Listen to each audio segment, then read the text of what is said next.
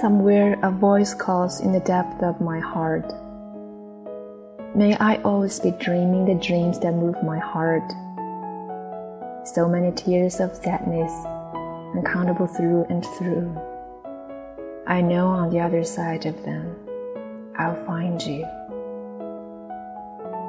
Every time we fall down to the ground, we look up to the blue sky above. We wake to its blueness as for the first time.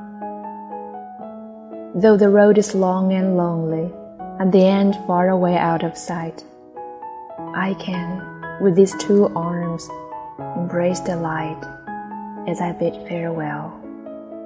My heart stops in tenderness. I feel my silent, empty body begins to listen to what is real.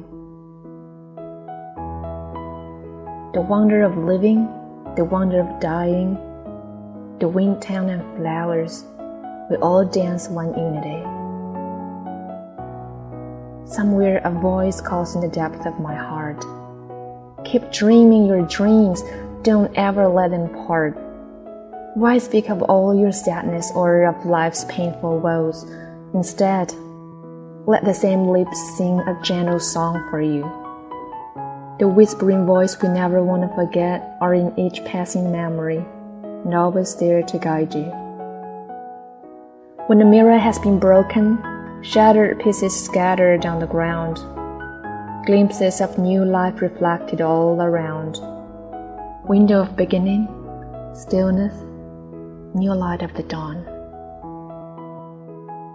Let my silent empty body be filled and reborn.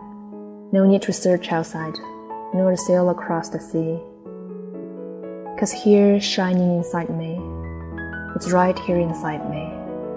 I found the brightness is always with me.